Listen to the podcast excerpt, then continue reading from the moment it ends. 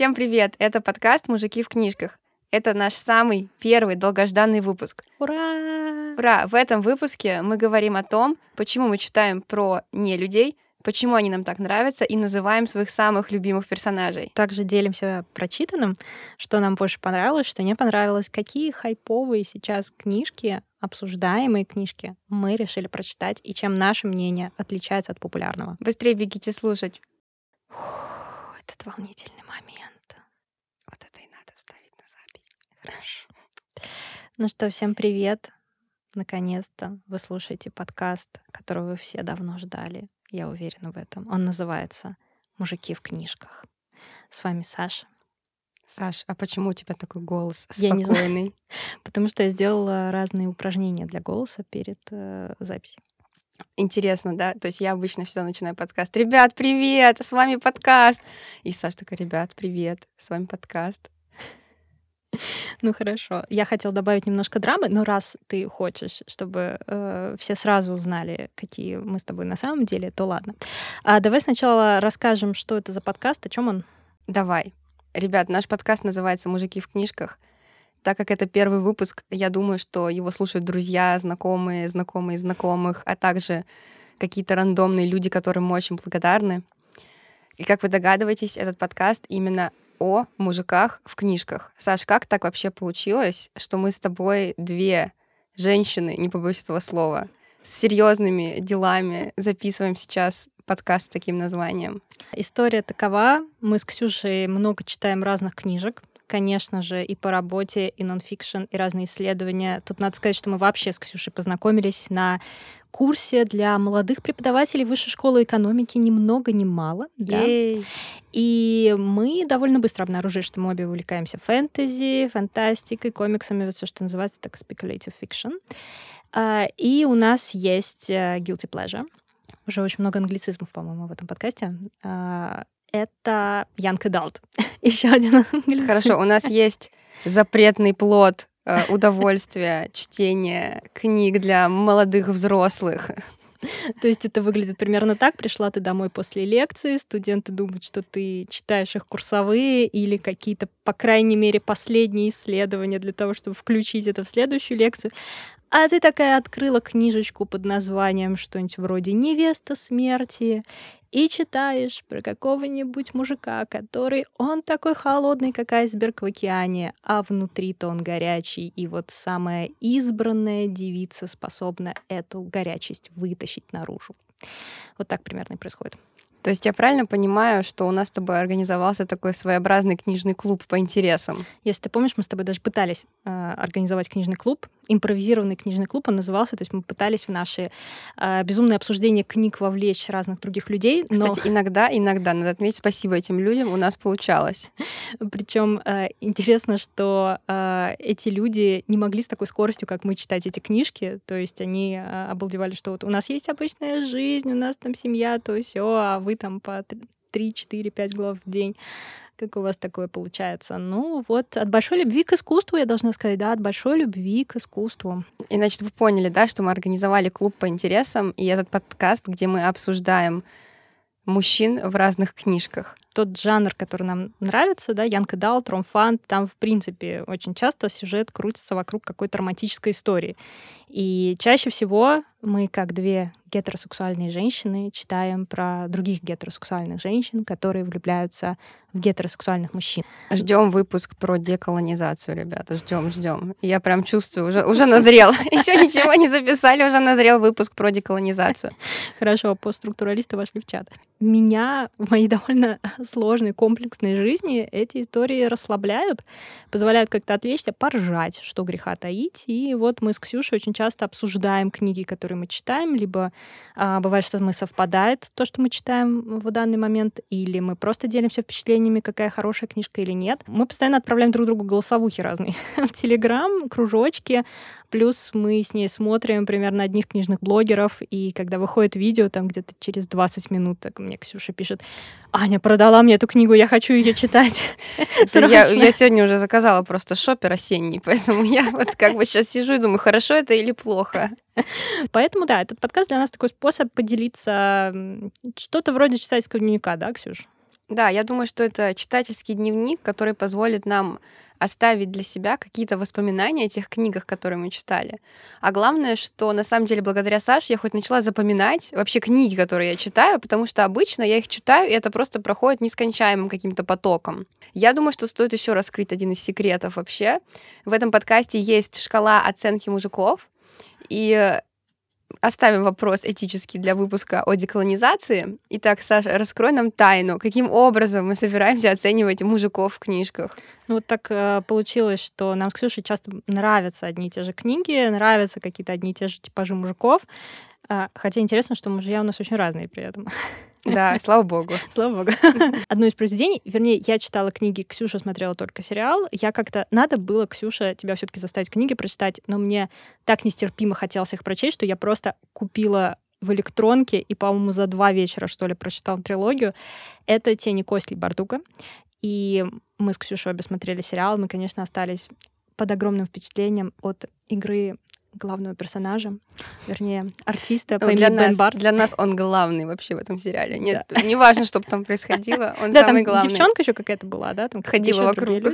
Вот, я, я слышала, кстати, что жанр этого сериала, этой книги называют царь-панк. Царь-панк? Царь-панк, да, потому что, ну, они же такие, типа, а Русь, там даже купола на обложке этой книжки, и э, там такая, ну, знаешь, дефолтная Русь, все ходят в кафтанах. Ничего, сейчас их заканцелят. Ну, может быть, кстати, я не знаю, они вроде бы закончили снимать второй сезон или снимают второй сезон, что-то такое. Главного, значит, краша этого сериала играет Бен Барнс, которого вы могли видеть в «Хрониках Нарнии», если вы вдруг смотрели, или в «Портрет Дориан Грей». Мы с Ксюшей крашнулись по Бену Барнсу. И теперь, серии. да, если вы не подписаны на Инстаграм Бена Барнса, мы вас призываем подписаться. Инстаграм запрещенная в России социальная сеть.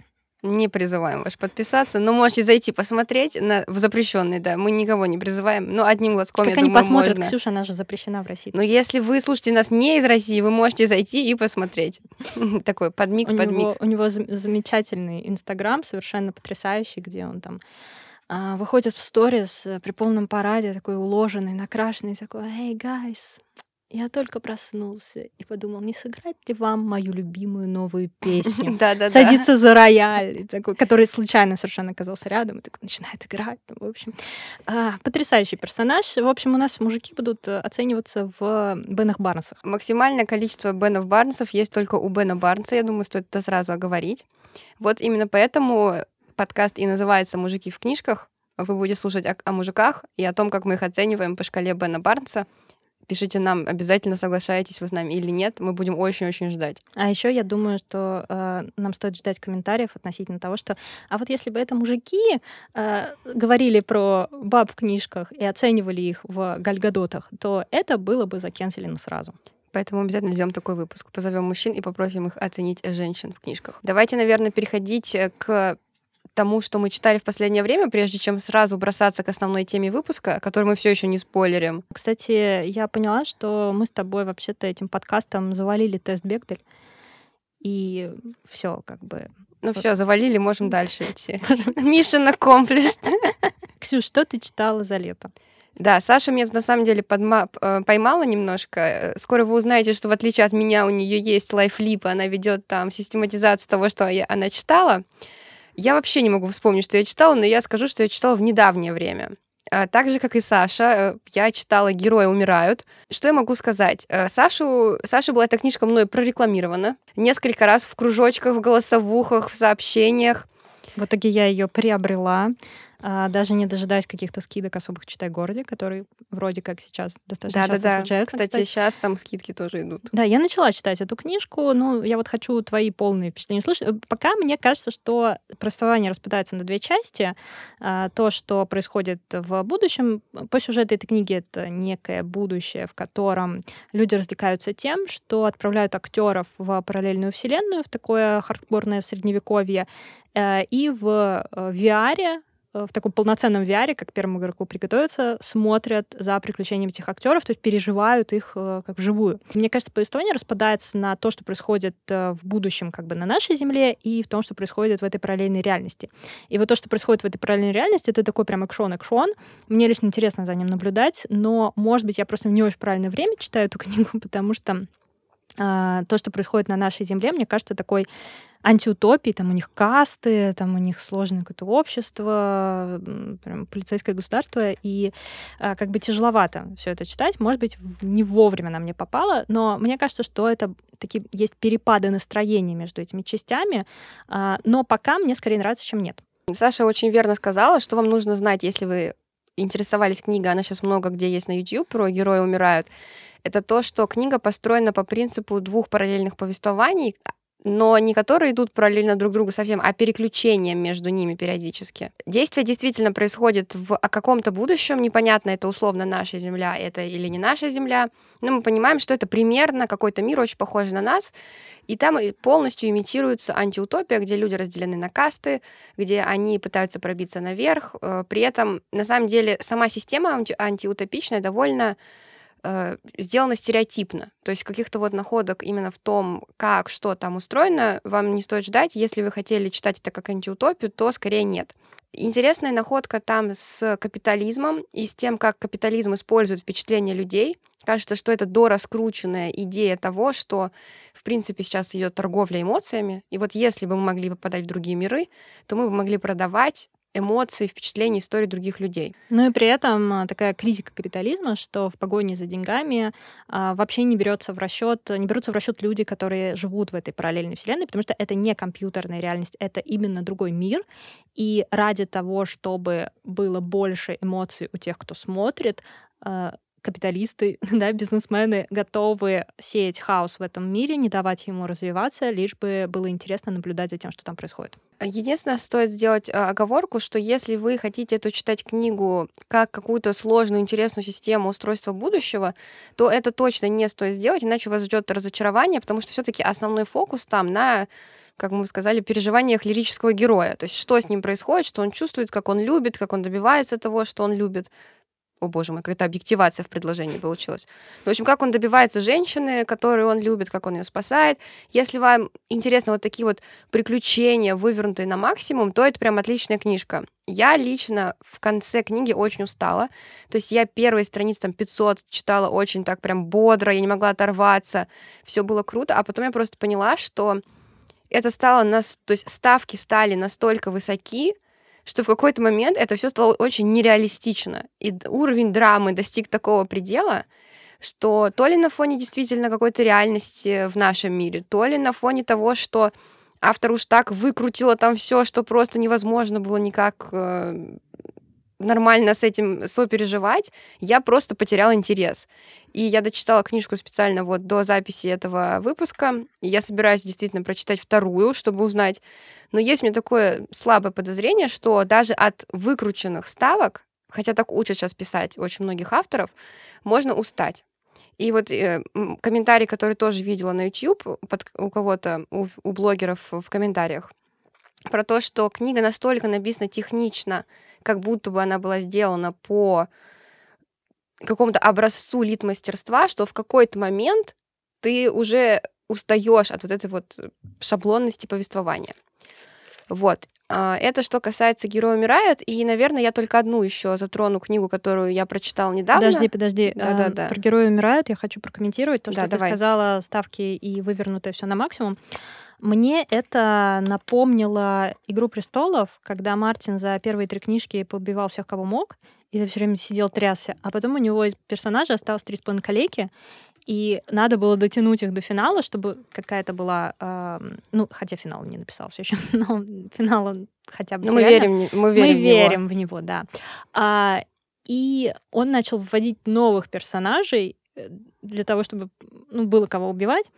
И ты уже ну, не прикипел к ним так, ну, убили, убили, ладно. То есть, когда у тебя слишком много стимулируется что-то одно, то тебе уже достаточно неинтересно за этим наблюдать. У меня похожая была ситуация. Я этим летом попала на встречу с Ником Перумовым. Я вообще очень любила Ника Перумова, когда была подростком. И я читала его книги про Феса. Мне они очень нравились. И сейчас у него переиздание этих книг в другом издательстве. Я попала, просто была в Москве в этот как раз конкретный день и попала на встречу с ним. И вот купила новую книгу, новое переиздание «Алмазный меч, деревянный меч», взяла автограф, пообщалась, так вспомнила э, юность. Э, и вот пока ехала назад, начала перечитывать, у меня всколыхнулись эти эмоции, которые я тогда переживала. Но где-то, когда прошло 200-300 страниц, ну, может, чуть меньше, я начала уставать, потому что Перумов, конечно, э, очень хорошо умеет в экшон, но э, при этом я увидела то, что я не видела, когда мне было 15 лет, когда я это читала, его колоссальную вторичность, во-первых, и то, что у него постоянно вот этот экшен, просто в каждой главе. И добило меня то, что э, там происходят постоянные изнасилования или попытки изнасилований. И э, я сначала там читаю, эм, окей, раз, потом там прошло несколько страниц еще раз, второй раз, там третий раз. И я уже сижу и думаю, почему я читаю про третье изнасилование э, за этот вечер? Ну, могут быть какие-то другие опции, даже, я знаю, в хардкорном средневековье, да. И э, я вдруг увидела вот этот вот э, шаблонный набор приемов, и я поняла, что действительно, когда у тебя одно и то же, одно и то же постоянно происходит, тебя это уже не так шокирует, триггерит и пугает, как в первый раз. И это, наверное, в целом большая проблема вот таких приключенческих книг, которые, как ты сказала, пишутся по шаблону лид-мастерства. Я просто еще вспомнила парочку таких книг, но не будем о них. И мне кажется, это, кстати, можно сделать отдельной темой выпуска про шаблонных мужиков в шаблонных книжках. Иногда они, кстати, ничего такие. Еще одну книгу, которую я хотела, наверное, затронуть в теме того, что, что я читала летом, на самом деле, скорее, что я читаю сейчас, это «Основание Азимова». Это начало его классической трилогии про Академию. Если честно, я готовилась к полному какому-то разочарованию. Я посмотрела обзоры, все говорили, что это... И на LifeLib прочитала рецензии, все говорили, что это написано очень схематично, что это скорее какое-то отрывистое повествование. Если говорить кратко, то что происходит в первой книге? Э, Ученый просчитывает с помощью, э, с помощью господи, как он называет, психоистории. Но на самом деле сейчас бы мы назвали это теорией сложных систем, то, что будет происходить с Вселенной, и решает каким-то образом сохранить знания. В принципе, все, это все, что вам достаточно знать. Дальше там начинается какая-то заваруха. Я готовилась, я почему-то морально была уверена, что мне ужасно не понравится. Я книгу заказала еще до того, как я вообще узнала, что это. Так случайно получилось. Скидки на лабиринте — это зло. Но я просто в таком восторге сейчас нахожусь. Я просто fell in love вообще совсем. Настолько, что я даже смотрю сериал, и он мне тоже нравится, хотя я прочитала рецензию, по-моему, не нравится никому. И вот здесь э, я хотела порекомендовать эту книгу тем, кто любит повествование, где главным героем не является человек. То есть у Азимова главным героем является распад и возрождение гигантской империи. Это вообще сама по себе очень амбициозная задача э, показать э, то, как распадается или как строится империя. Не через людей, а через какие-то вот вырезки. Поэтому если вы готовы к такой, я назову это чуть-чуть экспериментальной прозе фантастической, в том смысле, что это не скорее не фантастика, а какой-то мысленный эксперимент, то это хорошая книга. Но если вы хотите фантастику, в том смысле, что там есть главный герой, и с ним что-то происходит, то это плохая книга. И вот я хотела еще такое сравнение привести. Я подумала, будет интересно сравнивать некоторые книги, которые мы читаем сейчас, с классическими произведениями. Вот основание а, Азимова по своей задумке похоже вообще на произведение Фехтвангера. То есть если вы читали классическую немецкую прозу 20 века, очень многие авторы пытались отразить то, что происходит с историей, если бы история была главным героем. Вот Азимов, он делает то же самое, только про будущее. А вот герой умирает, я подумала, сейчас будет крамольное сравнение, надеюсь, нас после этого не забанят. Похоже на мастера и Маргариту. В том смысле, что структура, там есть как бы две линии, да, и есть любовная линия, которая у нас является основной. И когда тебе, я была в подростковом возрасте, я болела сначала, там, о боже мой, любовная линия, хоть бы они были вместе. Читаешь потом после 25 такой, боже мой, какой мастер Маргарита, давайте мне больше Понтия Пилата. И в этом смысле, наверное, вот герой умирает похоже вот на такое, на примерно на на, в общем, по структуре похоже на мастера Маргариту. Саш, как тебе такой вброс неожиданный? Ну, это неожиданно, ты права, но э, если говорить именно, да, о том, что есть две линии, которые друг на друга влияют, на самом деле, то, в принципе, наверное, да. Другой вопрос, что это немножко разные уровни мастерства и исполнения.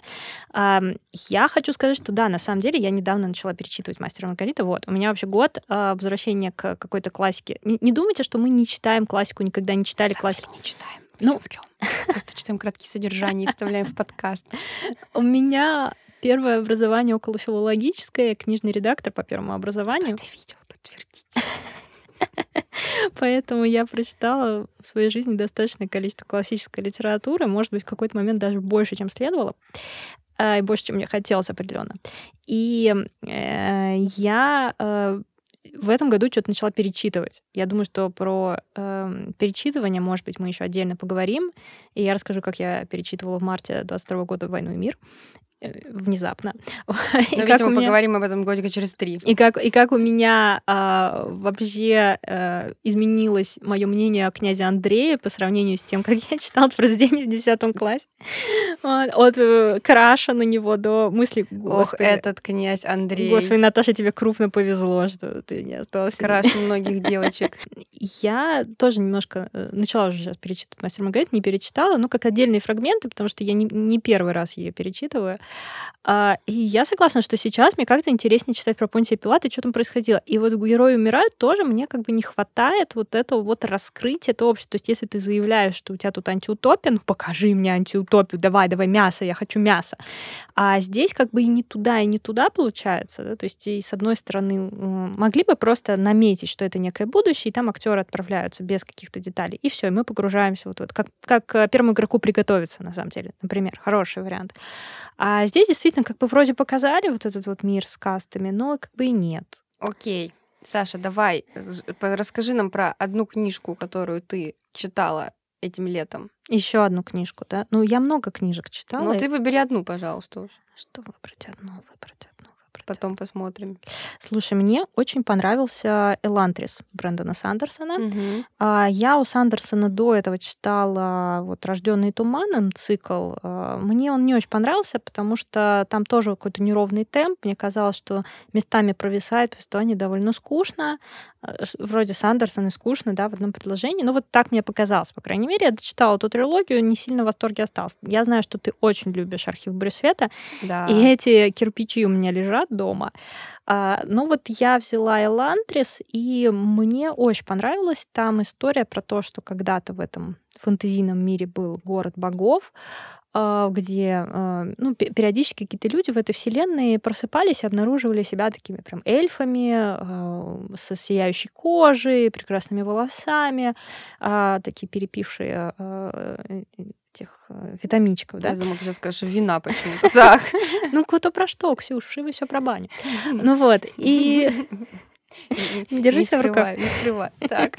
Вот, и э, эти вот люди просыпаются как боги, они могут там творить магию, они живут в особом городе Лантрисе. Ну, в какой-то момент что-то пошло не так, и эти боги превратились э, в таких зомбиков. То есть их сияющая кожа там стала страшной в пятнах, ну, прям как после выпали. вина. Спасибо. Вот. Э, если вам интересно, что с вами происходит после вина, Ксюша может вам рассказать о подробностях. Главный герой, он принц в королевстве, он э, обнаруживает себя вот в этом состоянии. То есть, э, если бы это все произошло э, несколько десятилетий назад, он бы стал богом, но теперь он стал прокаженным. Его отправляют в этот город, и дальше как он действует, как он пытается там влиять на политику в этом городе и за его пределами. На удивление, мне показалось очень интересно, и э, даже такую деталь могу добавить, что я дала почитать книжку своей маме которая вообще не замечена в любви особо э, к фэнтези, она очень любит фантастику, но это произведение ей тоже очень понравилось, она его прочитала, то есть это такая книжка, которая э, вроде бы фэнтези, но ее при этом можно рекомендовать людям, которые фэнтези-то не очень любят, потому что там не так уж много фантастических элементов, там не так много магии. То есть э, магия там присутствует, конечно, но главные проблемы — это проблемы политического характера, взаимоотношения персонажей и так далее. То есть здесь мне понравилось, что а, магия и всякие фейерверки не становятся а, центральным инструментом, который автор использует направо и налево. Потому что мне кажется, что очень часто в слабых книгах авторы э, затыкают магией какие-то дыры в сюжете, э, когда им нужно что-то экс-макина да, достать, э, какие-то дыры в облике персонажей и так далее. То есть здесь все было очень уравновешено, и мне прям понравилось. Круто. У меня, кстати, тоже книжка лежит. Меня Саша толкает теперь ее читать своей речью. Я думаю, что пора перейти к основной теме выпуска. Саш, почему мы назвали наш выпуск «Мужики не люди»? Вообще мы назвали наш выпуск «Мужики не люди». Но ты предложила поиграть с кликбейтом. Опять во всем я виновата. Ну а кто же? Я думаю, это было после вина, Ксюш. А, Мама, не верь ей. Это все неправда. Мы пытались, по-моему, с тобой придумать, э, что общего было в тех книжках, которые мы читали с тобой летом из последние месяцы, и я обнаружила, что я э, как-то добавила фантастики в свое прочитанное, в частности, пошла по книжкам, которые очень сильно хвалят. Я прочитала Питер Уотт «Сложная слепота», и я прочитала «Дети времени». Обе эти книжки, в них присутствуют э, персонажи не люди. «Ложная слепота», сразу скажу, что, конечно, она вызывает у всех восторги, но мне кажется, что мне нужно перечитать, потому что с первого раза прям тяжело. И тяжело. вообще всем нужно перечитать. Мне, кстати, тоже нужно перечитать, несмотря на то, что я в свое время два раза уже читала. Так и не въехала, да, только, только вышла. Ну, я уже не помню. Я вот помню, что там все было запутано, но я помню, что главный герой у меня тоже был краш. Угу. Я не помню, что почему. То есть мне сейчас не спросишь... главный герой, а вампир, что ли, который? Ко- Или... Нет, который прям, э, который главный герой. А, у которого эмоции отрезаны. Да, вот. Поэтому да. я помню, что, ну, возможно, мне стоит прис... это, это в тему... со своим психотерапевтом на этот счет. Это в тему мужиков-холодильников, которую я очень хочу сделать. А я хочу сделать тему «Моя первая любовь» про первый краш в книжках. То, что у меня прям есть. Я прям принесу эту книжку, я постараюсь найти ее. Это такой раритет. Дети времени, Земля погибает, и им нужно спастись каким-то образом, нужна другая планета, и они узнают, что когда-то давным-давно предыдущая цивилизация людей, ну, предыдущий рассвет, скажем так, цивилизации, создал такую программу терраформирования планет, и вот они летят к одной из таких планет. А это терраформирование заключалось не только в том, чтобы сделать планету пригодной для людей, а скорее в том, чтобы повторить на этой планете эволюцию. И там был запущен специальный вирус, который должен был быстро эволюционировать обезьян. Но случилось так, что вместо этого эволюционировали паучки. И когда люди туда прилетают, оказывается, что их там уже ждут. А вот и здесь... Столько плохих шуток сейчас рождается, но я буду держать их при себе. Держи, держи, дорогая. Тоже два параллельных действия. Люди на корабле летят, летят, летят, летят, летят, летят долго, и они периодически засыпают, периодически просыпаются. То есть мы все время следим за одними и теми же персонажами. А на вот этой планете паучков Э, происходит эволюция, сменяются поколения, и мы все время следим за тремя персонажами, двумя самками и одним самцом, и их все время называют одинаково. Но это разные э, самки и самцы в разных поколениях. А у паучков, вы знаете, что у них э, гендерно все наоборот, у них женщины главные, у них матриархат, да, у них женщины иногда съедают, да, самки порой съедают самцов после спаривания и э, здесь как раз начинается даже такой вот э, социальный контекст, да, когда эта цивилизация развивается достаточно, чтобы у них уже была какая-то социальная мысль, то некоторые э, особи мужского пола начинают протестовать против дискриминационных обычаев этого общества. Очень забавно за этим наблюдать. И я прям болела за этих паучков, чтобы у них все получилось хорошо. То есть даже э, вроде бы тебе надо сопереживать людям, потому что люди ищут спасения, но люди так себя ведут, что тебе хочется, чтобы все было хорошо у паучков. И когда я с Ксюшей обсуждала вот эти вот книжки, рассказывала ей о том, что я прочитала, о своих впечатлениях, ну, Ксюша как раз предложила вот эту тему, что давай поговорим про нелюдей.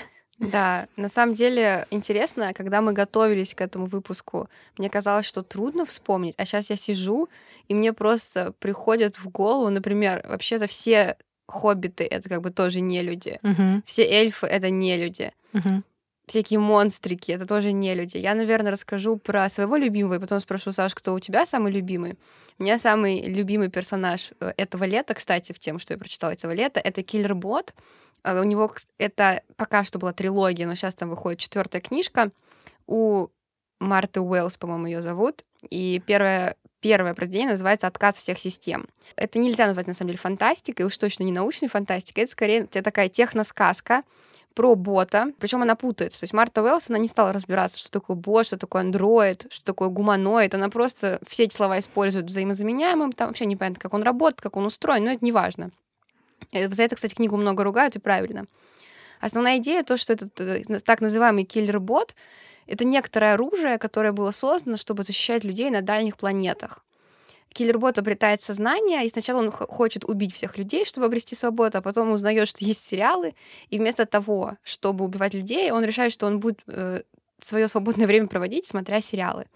И там есть такая идея, что вот именно благодаря сериалам и просмотру сериалов и сопереживанию героев, героям э, он обретает вот это сознание.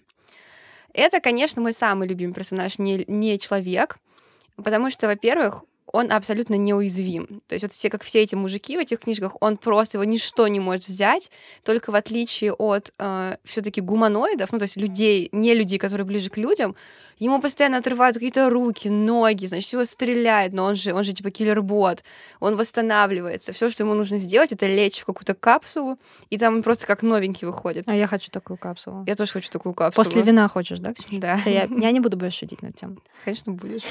А я, да, мне очень хочется такую капсулу иногда. Я потом туда залезла сейчас и не вылезала оттуда вообще. Еще знаешь, это чтобы перед записью какой-нибудь э, синьки под глазами убирали вообще. А, да. И отеки. Вообще все просто. На 10 лет моложе. Да. Uh, кроме этого, значит, Киллербот uh, uh, это книга, написанная, трилогия про Киллербот, это книга, которая написана в жанре легкой прозы, она очень смешная, и местами она смешная, потому что абсурдная, в том смысле, что реально то, что говорит автор, вообще не имеет никакого смысла и, логики. Но так как она это делает очень непретензиозно, не претензи... короче, она не даже не претендует на то, чтобы быть в каком-то высоком жанре, это довольно легко простить. А, и, и вот здесь я хотела затронуть такую тему, что я люблю киллербота, а, потому что он не человек, но ведет себя абсолютно как человек. И вот в том смысле, что у него есть эмоции, у него есть друзья, у него даже там появляется какой-то друг, он начинает дружить с космическим межгалактическим кораблем. Вот, и я хочу спросить, Саш, тебя, э, кто твой любимый не человек и почему он тебе нравится? Ты правильно отметил, что эльфы — это не люди. Конечно же, мне очень э, интересен всегда был Феонор, трагедия его жизни. Я даже думала о том, что если у меня будет собака мужского пола, я, наверное, назову ее Феонор, его Феонор. Но, э, правда, конечно... И ты будешь ему кричать «Феонор, фу!» я, я подумала о том, что сокращение будет Феня, а это не очень хорошо звучит. В общем, Феонорин, Феонор, фу, не трогайте Сильмариль.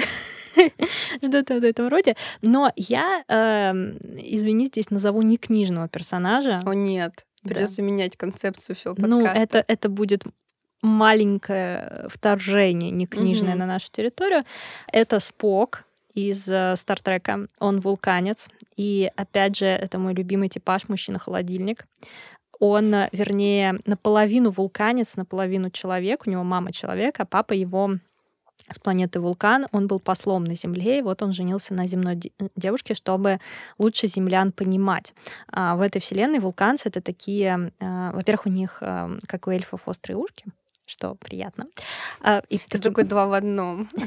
Выглядит как эльф, но не эльф. Да, и такие брови в разлет. Вот, но при этом они э, очень сильно э, заточены на логику. То есть у них э, такое кредо их цивилизации, что нужно как можно меньше эмоций проявлять, показывать, чувствовать в идеале. У них есть даже специальный ритуал э, полного избавления от эмоций. Если тебе захочется, ты его можешь пройти. И не имею в виду ты, я имею в виду вулканец. Если бы ты была вулканцем, например, ты могла бы его пройти. Э, и они действуют, исходя из логики. Logical. Очень, конечно, забавно всегда за ним наблюдать, потому что, начиная с оригинального сериала, а, Спок а, находится на контрасте с а, капитаном Кёрком, центральным персонажем. Кёрк — это такой немножко бойскаут, он очень может, э, может рвануть в спасение каких-то людей. Он такой прям а, положительный. В общем, э, короче говоря, положительный модернистский мужик, да, такой а, белый мужик, который ведет за собой э, команду смело туда, где не ступал нога человека. А Спок на контрасте с ним абсолютно спокойный, а, немножко даже похожий на робота, который не всегда понимает шутки, буквально понимает то, что ему говорят. И вот этот вот контраст двух этих персонажей персонажей, их романс, это, конечно, меня очень сильно захватывало. А, ну и сейчас а, выходит новый сериал «Странные новые миры». И там главный персонаж а, Капитан Пайк, и там есть молодой Спок. Его играет очень симпатичный актер. То есть мы узнали настоящую причину любви Саши к Споку. Так, так. И там он мне тоже очень нравится, он очень классно все оттеняет. И вот этот его, тоже его внутренний конфликт, что он наполовину человек, наполовину вулканец, но он вырос на вулкане, но он не полностью вулканец. Это постепенно тоже раскрывается, показывает его. И даже э, в одном из э, стартрековских сериалов из 90-х, Deep Space Nine, был эпизод, посвященный юбилею оригинального Стартрека. И в нем они отправляются, герои из а, нового сериала отправляются в прошлое, как бы в серию оригинального Стартрека. Там прям вставляют кадры из оригинальной серии, как будто бы они бегают на этом корабле. И одна э, из героинь э, говорит, ох, я даже не думала, что он был таким красавчиком. И говорят, да, Кёрк э, известен тем, что он э, красавчик. Она говорит, нет, я про Спока. Я даже думаю, да, Спок. Вот это, э, пожалуй, мой самый главный краш нелюдь. I had no idea. What? He's so much more handsome in person. Those eyes. Kirk had quite the reputation as a ladies' man. Not him. Spock. Сколько Бенов Барнсов, Барнсов мы дадим Споку? Ты знаешь, я думаю, что Спок вне шкалы Бенов Барнсов. Я думаю, что это, это 12 Бенов Барнсов из 10. О нет, как мы это покажем мы... на видео? Я обращаюсь к вам, ребята. Типа, много Бенов Барнсов а. Это, это будет... Я понимаю, что я сразу же э, ломаю систему, которую мы сами же установили, но я ничего не могу с собой сделать. Конкретно этот персонаж просто потрясающий. Окей, так, у нас вводится новая шкала, значит, Спока Б 12 Бенов Барнсов, у Бена Барнса 10 Бенов Барнсов. Окей, я бы дала Киллер-боту, наверное, 5 Бенов Барнсов. А вообще, Киллер-бот не, как сказать, не дорастает до идеального не, не мужика, нет, идеального не людя по многим причинам. Во, многим, во многом, потому что он все таки очень человечен. То есть, несмотря на то, что он написан, как будто бы это персонаж не человек, многие критики отмечают, что он слишком человечен для этого. И здесь интересно сравнить с книгой, которая была популярна некоторое время назад, как раз-таки а, Клара и, Клара и Солнце у Казу Исигура, который по-корейски был бы Ишигура. Ну ладно, неважно. А это корейский разве? Нет, это японский. Тогда при чем здесь корейский? Потому что я в корейской транскрипции впервые увидела, и теперь у меня какая-то путаница в голове вообще ужасная. Там главный персонаж тоже, ну это, естественно, там она как бы играет ну, и не играет. Эм, там она женщина, это женщина-робот, женщина-андроид, которую зовут Клара. И вообще, в отличие, например, от Киллербота, который является юмористическим персонажем, Клара — это чисто драматический персонаж. Я вообще бы определила жанр этой книги как религиозную драму. А, удивительным образом это тоже скорее не фантастика, это скорее попытка э, Исигура осмыслить то, почему с хорошими людьми случаются плохие вещи, и почему мы верим, что есть какое-то существо или бог, или вселенная, которые могут откликнуться и, от, на, и его некоторое осмысление того, как возникает религиозный ритуал. В этом смысле, конечно, Клара дает фору киллерботу, потому что она как раз-таки прописана менее человечной. Она развивается не так, как человек. И вот здесь как раз-таки интересно подумать о том, и я предлагаю этот вопрос обсудить, зачем вводят персонажа или мужчину не человека. То есть одна из моих мыслей а, о том, что вводят для того, чтобы подчеркнуть человеческое. На фоне нечеловеческого персонажа как будто бы оголяется то, что делает людей людьми. А, Саш, какие у тебя еще есть идеи? Ну, здесь я с тобой, конечно, согласна, потому что мне кажется, что это, в принципе, вся фантастика на этом построена. А, фантастика, фэнтези — это хорошая фантастика, хорошая фэнтези, на самом деле, про нас. То есть это смена некой декорации, которая позволяет нам понять себя, потому что а, для того, чтобы а, осознать себя, проще это сделать, когда есть другой. То есть, например, у нас не было бы понятия национальности, если бы национальность была только одна. Да? То есть, когда у нас появляется несколько национальностей, мы понимаем, что есть мы, есть они. А, то же самое с полом, например. А, и то же самое и с своей человечностью, а, но мы можем осознать себя как люди на Земле только по отношению к животным, например, или к каким-то другим существам. У нас же нет каких-то других а, рас, кроме человеческой, да, на, на, в плане космических. Ну, одну из них мы уничтожили в самом начале, как теперь показывает антропология, видимо, поэтому да, теперь нет. Увы. Введение каких-то других рас, нечеловеческих, действительно позволяет нам понять, а что э, вообще делает нас, а, людей, людьми. А, но также мне кажется, что это еще и возможность а, показать утрированно какие-то черты, присущие людям. Ну, то есть э, понятно, что людям присуща логика. Окей, большинству людей, да, ну, ну, окей. Ну, в той или иной степени. А, а, допустим, те же вулканцы — это возможность выкрутить на максимум и посмотреть, а что было бы, если бы мы выглядели чуть иначе. Или раз уж я пошла по стартреку, там, клингонцы, э, здесь выкрученная на максимум а, агрессия и э, вот это понятие там, чести, законов и так далее. То есть что было бы, если бы наше общество вот так выглядело. А, понятно, что для этого добавляют разные какие-то детали внешности, чтобы отличать друг от друга. А, но мне кажется, что это может быть такая еще история. Или еще, мне кажется, вводят персонажей не людей, которые как бы наблюдают за тем, что происходит у людей. Опять же, это сходно с позицией другого. Здесь я вспомнила «Песочного человека». Недавно вышел сериал, который мы безуспешно, на который мы безуспешно пытались снять обзор с Ксюшей. У нас ничего не получилось. У нас получилось очень скучно, вернее, я бы сказала. Поэтому он не вышел. Мы обе читали комиксы. если вы нам задонатите 10 тысяч рублей, мы его выложим. Вот так, да?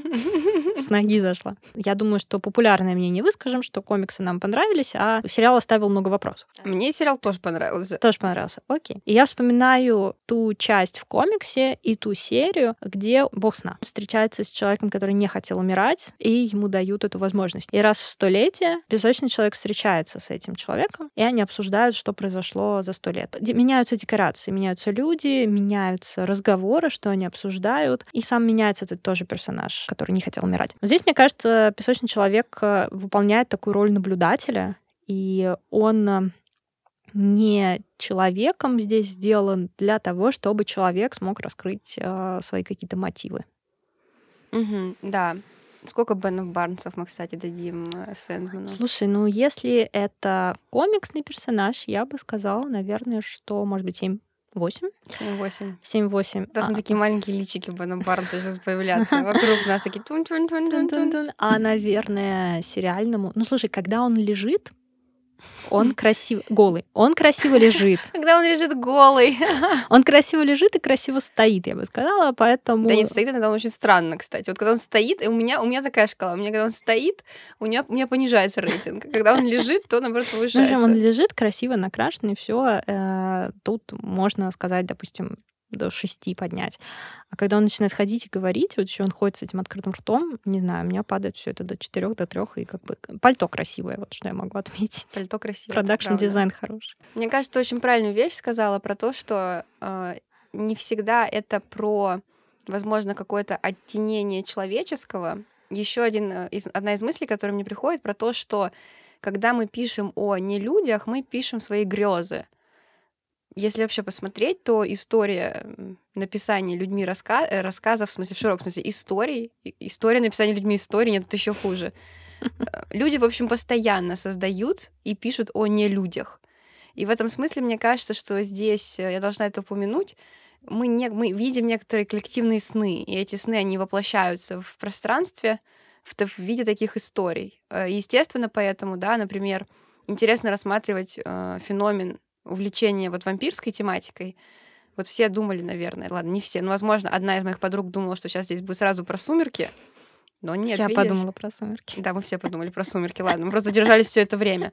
И здесь интересно, какую коллективную грезу мы осмысливаем, да, то есть какой опыт мы проживаем, когда мы все прикасаемся к этой теме.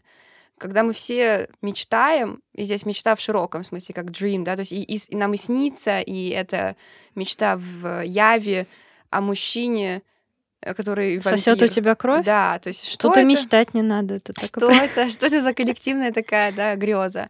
И вот здесь мне интересно, мне кажется, что действительно в этом случае тогда это как проживание либо хороших снов, да, либо каких-то не очень хороших снов, может быть, даже некоторого делирия, и тогда мы все, да, оказываемся в поле коллективного бессознательного. Мне интересно, что происходит же мода на вот этих нелюдей. То есть вампиры тоже входят в моду, выходят из моды. Это периодически циклически происходит. И вообще как будто есть а, какой-то определенный набор мужиков, которые входят и выходят из моды. Да? То есть это может быть кто-то гипермускулинный, а Генри Кавилл. Э, это может быть, наоборот, кто-то феминный, типа... Я вспомнила еще своего любимого муж- мужика, но который не человек. Да. Это же актер из Тайн Смолвиля. О, да. Ты знаешь, я тоже, э, я в детстве любила этот сериал, и я в какой-то момент недавно подумала, не пересмотреть ли мне его, а потом я поняла, что, скорее всего, не стоит, потому что если я его пересмотрю... А я пересмотрела первые три серии. И чё, как? Нормально. Нормально, да? Да. Я просто боюсь, что там трэш-трэш, и я этого просто не понимала, когда Не, не настолько, как Зена Королева воинов, конечно, поэтому можно, можно пересмотреть. Ой, а я даже на даче с девочками играла в Зену Королеву войн. Я тогда не понимала лесбийского подтекста этого сериала. Мы давайте сделаем вид, что мы все не понимаем.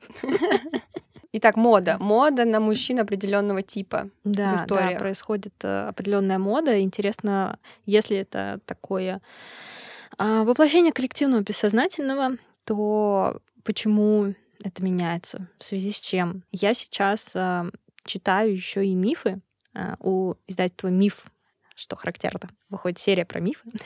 Очень красиво оформлены, там одинаковые такие разноцветные обложки, и я их все скупаю. И я э, вечером э, порой читаю эти мифы по чуть-чуть. И вот э, э, я читаю вслух, э, муж мой слушает. Ему просто некуда бежать. Ему некуда бежать, да, из нашей квартиры. Вот. И мы прочитали вот так вот книжку про египетские мифы, и что меня поразило, ну, то есть я довольно хорошо знакома вот с античной мифологией, со скандинавской мифологией, то, то есть то, что мы как-то так вот изучаем, да, все таки А египетская мифология вообще другая. То есть если мы привыкли, что и в античности, и в Скандинавии там всякие там, э, ситуации разрешаются какими-нибудь драками или еще чем-нибудь, то в египетской мифологии очень много бюрократии, и там буквально самый центральный конфликт мифологии, просто вокруг чего вертится все, решается в суде, который длится несколько тысячелетий. И я считаю, думаю, что что? Как? Зачем? И у них просто все настолько выверено, куда надо там по- подавать заявку, как с кем общаться, как- какая иерархия, что у меня было просто полное ощущение, что я не мифы читаю, а что-то другое. Вот эта книга перевернула мое представление о мифах. И я к чему? К тому, что все, что мы знаем про древнеегипетскую цивилизацию, это то, что действительно они были супер забюрократизированы, очень много взяток, э, такое иерархичное, строгое общество. И как интересно, как это находит отражение в их мифах. И здесь, конечно, дополнительный вопрос, что первично, курица или яйцо, да, это как бы мифы формируют эту цивилизацию, цивилизация формирует мифы. Непонятно, я думаю, что одно влияет на другое. Но э, возвращаясь в нашу реальность, нашу действительность, мне правда интересно, почему меняется вот эта вот мода на определенные типажи, и на самом деле их, по вашему счету, ограниченное количество. Ну вот я точно, да, могу сказать, что вампиры — это прям целый был какой-то шквал, да, вампиры — это вот Сначала в 90-е, когда было интервью с вампиром. Да, сначала в 90-е, вот потом... Нет, сначала, сначала вообще... Нет, ну мы не будем вообще туда далеко-то ходить, давайте, а то мы так начнем, значит, сначала, сначала там, кто в Библии еще был, давайте вспомним. Нет, давайте какой-то ограниченный такой возьмем интервал Наш, наш жизненный отрезок. Да, Да, наш жизненный отрезок, действительно, а то так можешь реально с ума сойти. Мгм.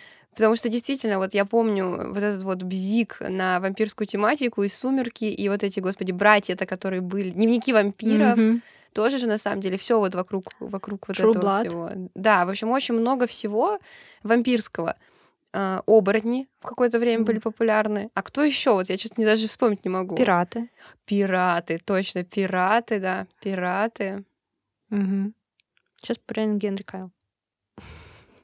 И сам по себе. Тимоти Шаломе. Да, То есть две такие, два полюса. два полюса, да, э, одной какой-то шкалы. Да, кстати, в тему античной мифологии э, тоже мно- много мужчин не людей в- во всяких разных смыслах. Ну, в античной мифологии все-таки боги ведут себя э, как люди, да, э, такие прям утрированные людские какие-то у них качества, но в этом и прикол был. То, что а, э, боги, собственно, похожи на людей, да, они как-то принципиально от них отделены. Здесь, конечно, мне хочется вспомнить Battlestar Galactica, но я не буду. Это ставим для следующих выпусков. Итак, есть ли у нас какой-то фаворит у обеих по мужикам, которые не являются людьми? Можем ли мы какой-то итог подвести? Как бы выглядел наш идеальный мужик, который бы набрал 10 из 10 Бенов Барнсов? Это был бы Бен Барнс, который играл эльфа. Нет. В моем случае это был Бен Барнс, который играл Гимли. Вот что я А. поняла. Я поняла, что мой идеальный мужик это что среднее между Гимли и Беном Барнсом. Почему? Потому что в «Властелине колец» я всегда болела за Гимли. Потому что Гимли, у него нормальные шутки, он любит поесть, и он не делает вид, что он как будто бы, я не знаю что, выше всех. Поэтому я, короче, голосую за Бена Барнса, который играет Гимли. Кстати, знаешь, сейчас вот идет этот э, сериал. О нет, о нет, о нет. Кольца власти. Я хочу сказать, что единственная нормальная, я продолжаю смотреть, в отличие от тебя, а единственная часть, за которой действительно интересно наблюдать, это взаимоотношения Элронда и вот этого гнома. Да, они, она это с самого начала было, что это единственная вообще внятная, внятная там ветка. Да, действительно. В общем, Саша, Сашин идеальный муж- мужчина, не человек, а, был бы Беном Барнсом эльфом, а моим Беном Барнсом гномом. Ну вот хоть на чем-то мы сошлись, что это был бы Бен Барнс. Мы не обсудили, какие есть недостатки у мужиков. Какие есть недостатки? Ну, я не думаю, что вы можете с ним официально заключить брак на территории Российской Федерации. Да. Это, это, Это главный проблема. недостаток. Также их не существует. И еще у них есть какие-то разные, наверное, аспекты. Вот я сейчас думаю, если мы говорим, да, про психологию людей, про психологию не людей, было бы интересно подумать, какие у них были бы травмы там детские или не детские, да, то есть мой идеальный Бен Барнс гном. Какие бы у него были психологические проблемы? Ой, ну, психологические проблемы, ты прям как зумер. Знаешь, я недавно э, обсуждала со студентами, мы смотрели э, один кусочек контента из 90-х, и там персонаж ходил к психологу, и они такие, вау, в 90-е люди ходили к психологу. Я говорю, да, зумеры думают, что они придумали ходить к психологу. Но это было несколько раньше. Я думаю, на самом деле на этом можно заканчивать. А Мы сегодня дали старт. Думала, какое слово подобрать для этого вообще всего. Начали потом. Начали наш долгий путь в обсуждении мужчин. И книжек, на самом деле. На самом деле, мы всех обманули. Смотри, сколько мы книжек обсудили. Не все из них Янка дал. На самом деле нам тайно платят книжные магазины, просто чтобы мы называли вы если гуглили. Если бы. Да, кстати, если вы вдруг и представитель книжного магазина и слушаете нас, мы рады будем с вами сотрудничать. Будем благодарны за лайки, за репосты, за если вы знаете кому-то, кому вообще интересно было бы такое послушать, за рекомендации. Э, Саша сделала группу в Телеграм, которая называется как, Саш? Это телеграм-канал. А, телеграм-канал, Группа, это простите. была ВКонтакте в дни твоей юности. Телеграм-канал, простите, да. Мы назвали те- телеграм-канал э, «Изба читальня» Одевальня и «Едальня». и Нет, гадальня. И гадальня, потому что нет, я должна едальни там нет. гадать. Едальня это у нас сейчас будет. Да, а, спин подкаста «Мужики в книжках» мы хотим обсуждать а, другие м, осуждаемые темы, помимо Янка Далта, а именно а, астрологию, гадание и переодевания всякие разные, да, Но переодевание, переодевание это не то, что вы подумали. Да. Наверняка сейчас. Э, лучки, лучки пилить хотим. Вот. То есть, короче, Сашины лучки, если. Давайте проясним. Сашины лучки и то, что ест Ксюша. Вот примерно, примерно такой там будет расклад. Очень будет интересно, если вы поделитесь вашими прочитанными книгами и каких мужиков не людей вы знаете, про кого вы читали, кто вам понравился, кто вам не понравился, и как вам вообще кажется, почему все-таки мы читаем про персонажей не людей, почему они нам так интересны. Может быть, мы с Ксюшей что-то принципиально важное забыли. А также пишите нам, пожалуйста, идеи для следующих выпусков, если вы не хотите бесконечно слушать только про наши идеи.